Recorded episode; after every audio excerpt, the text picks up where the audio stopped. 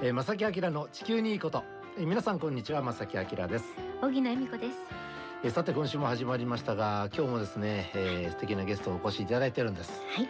僕たちだけじゃ心もとないので いやいや。いろんな知識を得たいということで。そうですね。はい、えー、今日はほぼレギュラーに近い方来ていただいてですね。今日のお話もすごく皆さんの生活にとって大事な情報、はい今日は僕の仕事であるねあの気象予報士にもとしての、まあ、仕事にもちょっと関連しているようなねお話をさせていただきますのでね、はい、えー、今日もねぜひお付き合いください。よろしくお願いします。お願いします。この番組は公益財団法人兵庫環境創造協会と近畿地区のイオンリテール株式会社の提供でお送りします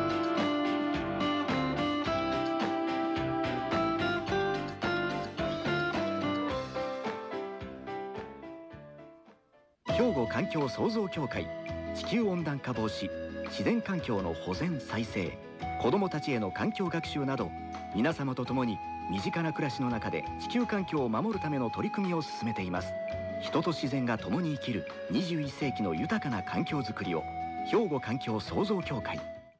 では早速ね今日のゲストをご紹介したいと思います。荻野さんよろしくお願いします。はい。もう本当に準レギュラーのようになっていただいておりますけれどもあの国立環境研究所というところが皆さんございましてそちらの副センター長でいらっしゃいます。江森聖太さんです。こんにちは。こんにちは。こんにちは。よろしくお願いします。お帰りなさいはい。ただいまです。はい、はい、江森さんはねあの、はい、特に温暖化地球温暖化についてね、えー、研究啓蒙活動などされて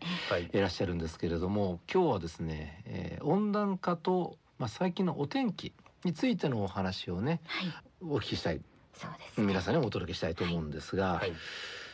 僕実はですね気象予報士として天気予報をテレビで始めて30年目なんですよ。長いですね。はい。本当にね。30年経ってしまいました。はい。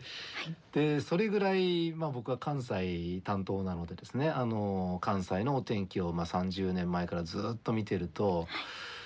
最近ちょっと違う。はい。ぱり、うん、去年は特にそうですよね。そうでしたね。はい、あの西日本豪雨広い範囲の大雨、それから台風20号、21号、はい、えー、24号も近畿やってきたかな。はい、そんな状況であったりと。であの、まあ、確かに昔もあの気象災害っていうのはありました。あったんですけれども。まあ30年前と今比べたらやっぱりその頻度は増してる感じがすごくするんですね。はい、で実はこれがその地球温暖化その長期的な地球のまあ気候変動と関連があるかどうかというのが今日の大きなテーマなんです。はい。あの九州南部の大雨この前ありましたね。梅雨前線に伴うもの、えー、6月の28日から7月の4日まで結構長い間梅雨前線がずっと、えー、九州南部付近に停滞してしまったんですね。でそのその前線に向かって湿った暖かい空気が大量に流れ込み続けて前線の活動が活発になったと。でその前線が居座った鹿児島県とか宮崎県で大雨になったといった状況。はいでこの時降った雨の量が場所によってはもう1,000ミリを超えるで1月の平年の降水量を軽く上回ってしまったでこの時はですねあの気象庁が異例の緊急会見というのを開きました、はい、でそこに出てきた言葉として命に危険を及ぼす及ぼす土砂災害が発生してもおかしくない極めて危険な状態である。というね、えー、話緊急会見されました、はい、でも各地で観測史上1位のね雨量を記録したというそういう雨でもちろん被害がだいぶ出てしまったんですが、さてここで江森さんに伺いたいのは、はい、僕の実感としては昔に比べて今って雨の降り方がちょっと変わってきている、はい、でこれはやはり最近の気候変動地球温暖化と関係しているのか地球温暖化が影響しているのかどうか江森さんはどういうふうにお考え？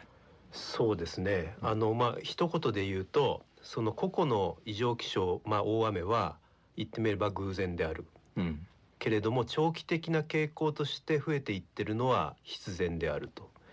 少なくとも言えることは温暖化してもしも温暖化してなかったらっていう場合に比べて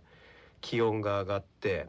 えー、海水温が上がって、えー、水蒸気が増えていますので水蒸気が増えてる分だけあのまあ割増で雨が降ってるということは確かなんですよね。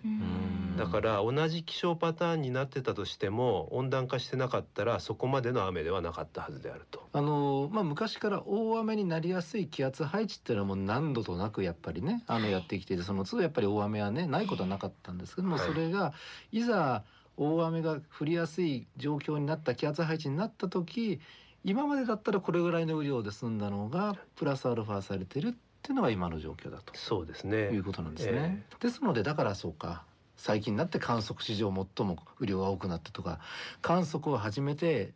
の記録がどんどん今塗り替えられてっていうのは多分そういう意見なんでしょう、ね、そうですね。やっぱ長期的にはその変動しつつ、えー、その長期的に見ると右肩上がりというか、うん、えー、より強いものが増えていくような傾向になってると。あの雨も例えばですね長い間降り続くことによって雨量が多くなる雨もあれば、はい、その短時間に局地的に激しい雨が降る、はい、いろんな降り方があると思うんですけどもそれどちらもやっぱり温暖化と関連はしてるって言えるんでしょうか？そうですね。なんかやっぱあの去年の7月豪とか今回のあの鹿児島みたいな梅雨前線の停滞っていうことはまあ本当にそういうこう気圧配置が維持されることによって起きてると思いますけれども、はい、あのあとまあもうちょっと短いスケールかもしれないですけれども最近年非常によく聞くようになったのがあの線状降水帯であるとかですね。えーとまあ、水蒸気が多くなって雨量が増えると単にその降水量が、えー、と増えるというだけではなくて、はい、そのまあ雲が組織化されやすくなるっていうふうに難しい言葉では、言うんですけれども、僕はねすぐその言葉を受け入れられます、はい、雲が組織化する。何何どういうことって私は思いました。はい。簡単に言うと人間に例えると個人個人は大したねそれぞれ例えば何かやりたいっていう時に大した力は出ないけども、はい、ちょっと何人か集まって役割分担したりとかね、はい、そうしたら結構パワーがあるじゃないですか、うん、組織になると。そう組織になるとそうです。そうですそうですそうです。そういう感じですね。雲 さんが組織になっちゃう、組織になってですね、一つのまあ上昇気流ができて雲ができて雨が降るわけですけれども、うんえー、それでできてでもうその雲は終わりかなと思うとそれが下降気流作って次の雲を作ってしまって、うん、どんどんどんどんそれがこう風で流されながら、うん、えーと、結果的には同じところにずっと雨を降らし続けてるっていうような、うん、そんなパターンが最近よく指摘されるようになっていますよね。なるほど。まあ、今回の九州南部の大雨もね線状降水帯らしきものはできたっていうふうに言われていますもんね。最近でもよくゲリラ豪雨っていう、これ気象用語ではないんですけれども、あのよくねニュースとかで出てますけどこれもやっぱりあの降り方というのも温暖化と関連してるんでしょうか？都市型のあのた、えーと、局所的で短期的なあの豪雨っていうのが、えー、まあ増えてるという言い方されますしこれちょっと僕はあんま詳しくないんですけどでそれがその都市化と非常に関係があって、うん、あの都市で、まあ、ヒートアイランドで暖かくなってるんでえー、っと不安定になりやすいとかですね、うん、あのそういうのが原因で増えてるんだという説もあればそれはあんま関係ないんじゃないかという説もあって、うん、そこも多分まだ気象学的には議論続いてるところだと思うんですけどね。えー、なるほど、まあ、いずれにしても温暖化が進むことによって今までとは少し雨の降り方は変わってきていると、まあ、特にその雨量とか強さの面ででしょうかね。ね。変わってこれは間違いないと思うんですね。えーうん、ということは、はい、あのまあ以前もね何回かゲストにお越しいただいた時に温暖化はこれからしばらくやっぱり続いてしまうと。えー、いう予測がね残念ながらあってそれに向けて、ね、取り組みはされされるんでしょうけれども。そうですね。ということはやっぱりこれよりもさらにその雨量が多い雨が、えー、多発したりとかそれから、えー、強く降ったりとかいう可能性はどんどん高まるとそういうことですね。それそれ非常にポイントだと思うんですよ。今だから過去の常識が通用しなくなったよっていう言い方は最近あのね災害の報道とかでもよくするようになるんですけれども、はい、あの温暖化が続いていってるってことはこれからも過去の常識が通用しなくなり続けるっていうことなんですよ。ええ、30年前と今と雨降り方違うなっていうふうに思ったとしたらやっぱ30年後は今よりももっとまた降り方違うなっていうことになってるわけなのでそういうふうに考えていかなくちゃいけないですね。あの以前お越しいただいた時もちょっとねあの復習合ってるかどうか言ってくださいね。はい、産業革命あたりからまあ温暖化はまあスタートって考えた場合、はい、現在にかけて地球全体の平均気温は約1度上がったと。はい、ですね。はい、そうです。はい、ね。はい。で、その最近雨の降り方が変わってきているその影響がそれは温暖化と関連しているというふうに、えー、今言われねおっしゃったので温暖化が進んで1度上がっただけで今の降り方になってる、はい、ですね。はい、でこれから予測としてはあの、まあ、要するに努力努力としてここに目指そうっていう各国の取り組みが、えー、2050年での時点でできれば一度に止めようでした。今からですか？今から。今からまあ究極的に一度より十分低く止めるですね、えー、まああの産業革命から言うと二度より十分低くですね、うん、それでできれば1.5度つまり今から言うと0.5度で止めたいと。えー、ですけれども、はい、今のペースでいくと2040年前後には1.5度になってしまうんじゃないかということなわけですね。はい、ということはさっきのお話通りやっぱり強い雨雨量の多い雨は、どんどんこれからも傾向としては強まると、まあ、後半にねその話をお届けしてしたいと思います。ここで一曲お届けしましょう。はい。ちょっとあの気分がらりと変わる曲でお届けしたいと思います、はい、山下達郎さんで高気圧があるここから今日後半のお話はですね、あの、じゃあどうやって対策を取りましょうかと。ですよね。こうやってずっと、あのまあ自然の流れなのでね、あのこれはなんとか止められるんだったら止めたい。止めたい。ただまあ自然だからそのままにしておかないくべきものもあるだろうし、うん、でも自分の皆さんの命を守ると思ったら何かしなきゃいけない、はい、という状況の中でまあその気象災害を防ぐためには、まあ、防災体制防災対策というのが必要だと思います。はい、でこれはまあ行政を含めていろんなところであの国もねあのいろんな情報を出したり、まあ、天気予報もそうですけどもね、えー、やっているんですがこの防災という観点から見て、はい、これから先のその雨の降り方が変わってきているという状況の中やっぱり今までとは考え方を変えていかなければいけないとい。うふうに思うんですがいかがでしょうそうですね。あのまあ防災って何段階もあると思うんですけれどもあの大きいところから言うとやはりその、えー、まあ治水といいますかインフラ整備ですね、あの堤防であるとかダムであるとか、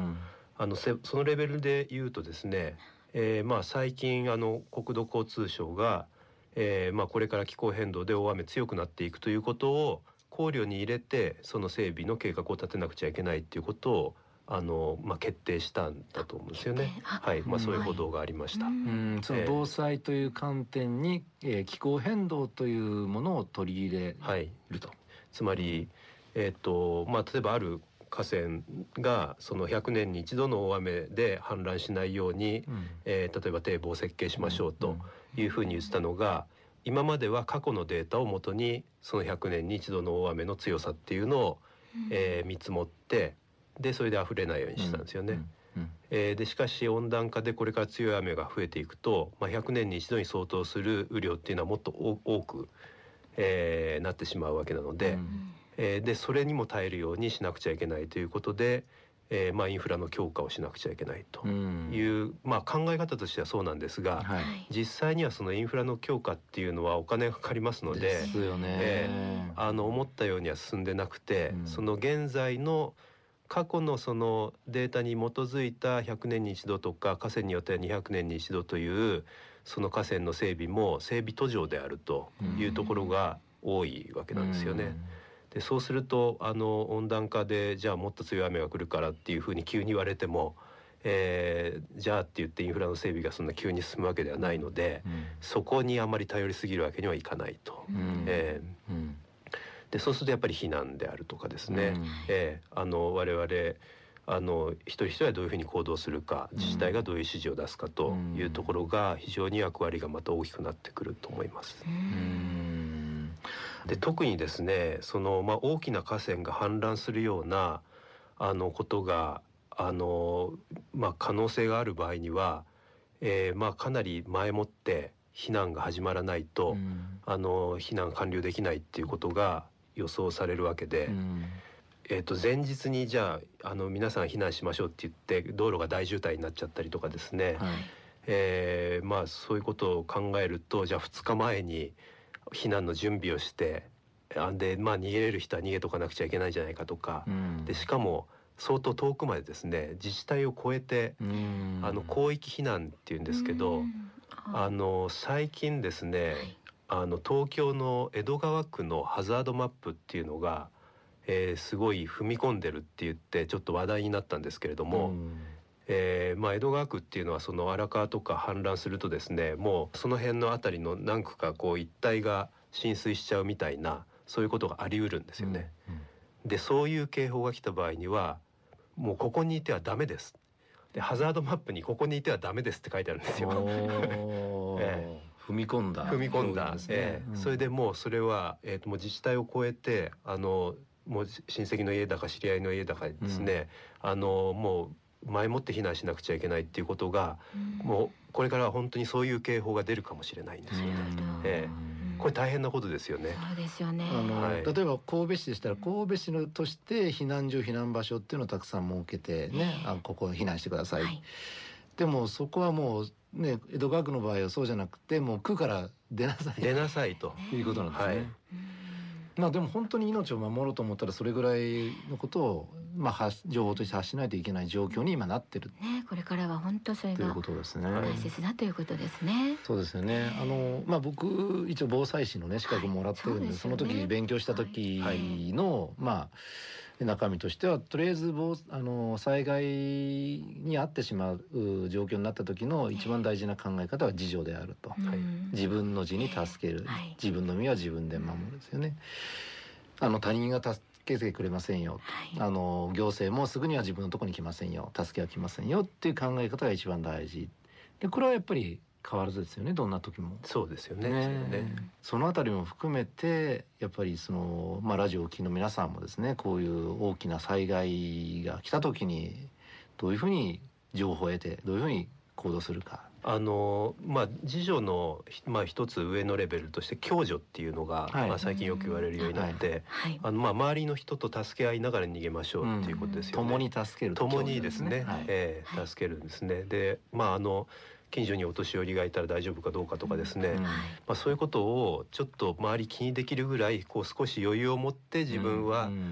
あの自分の身を守ってさらにっていうぐらいのですね、ことをみんながちょっとずつ考えられるようになるといいのかもしれないなって気がしますよね。なるほど。そうですね。自分の身の安全確保できた自助が確立でたできた段階で共助。それにも全員がこうやっていくと。はい指示待ちではなくってもう個人個人が私たち一人一人が常にそういう気持ちでいて防災士の資格は私もないけどでもあのなんか常にそういう情報をあの見るようにするとか聞くようにするとかして、うん、で自分だけじゃなくて誰かも一緒にみたいなそ、ね,、んな意識ですかね。はい、まあその行動を取るのにあの一番いい情報ということで多分ねあのいろんな行政の方もやってくれてると思うんですけどね。ね。うんはいわかりました。なんかちょっと怖い話、月曜ね週初めからこんな話もなんですが。はい、身を引き締めて私たち生きなきゃいけないんですよね。はい、あの今日のゲストの江森さん来週もねお越しいただきます、はい、来週もぜひよろしくお願いします、はい、よろしくお願いします。兵庫環境創造協会地球温暖化防止自然環境の保全再生子どもたちへの環境学習など皆様と共に身近な暮らしの中で地球環境を守るための取り組みを進めています人と自然が共に生きる21世紀の豊かな環境づくりを兵庫環境創造協会。えさてこの番組では皆さんからお便りをお待ちしております。宛先はこちらです。はい。お便りの場合は郵便番号六五零の八五八零。ラジオ関西正木明の地球にいいこと。こちらまでどしどしお寄せください。またファックスの方は零七八三六一零零零五078-361の0005でもお待ちしています。またメールでも受け付けております。まさきアットマーク jocr.jp masaki アットマーク jocr.jp こちらにもどしどしお寄せくださいね。お待ちしております。はいお待ちしております、はい、そしてですねなんと今月からですね、はい、えー、お寄せいただいたお便りの中から抽選でプレゼントを差し上げようということになりました、はい、そうなんです。厳選なる抽選にはなりますけれども、はい、ね素敵なプレゼントまさきさんご紹介ください。はい今月はですねこれ折りたたみボトル。そうなんです、まあ、ある意味ペットボトル代わり携帯用のボトルですね。そうですね。折りたたみ用なので中身がなくなったらくるくると丸めてあの小さくなるというものなんですね。これはね本当飲み終わったらの軽量ですから、うん、ねどこにもあのカバンの隅っこにも入りそうでね持ち運び便利ですし、はい、また再利用ができるということで、ね、何回も使えるね結構ペットボトルとかでしたらねなんかあのまた入れ直しもできるんですけど、うん、ももちろんゴミになることもそうですけれど、まあ、かさばるってももちろんありますね。ね。えー、これ大きさがですね500ミリリットルになっていますが、えー、3色あります。はい、えー、3名の方にね、えー、抽選で。そうですね。どの色が当たるかは来てからお楽しみということで、はい、色自体は3色ブルー黒赤とありますのでね、えー、その辺をちょっと楽しみに待っていただきたいと思いますがいろんなメッセージとともにプレゼント欲しいとお寄せください。はい、よろしくお願いいたします、えー、ということで正木明の地球にいいことこの辺でお別れいたします、えー、ご案内は正木明と荻野恵美子でした。それではまた来週。さようなら。この番組は公益財団法人兵庫環境創造協会と近畿地区のイオンリテール株式会社の提供でお送りしました。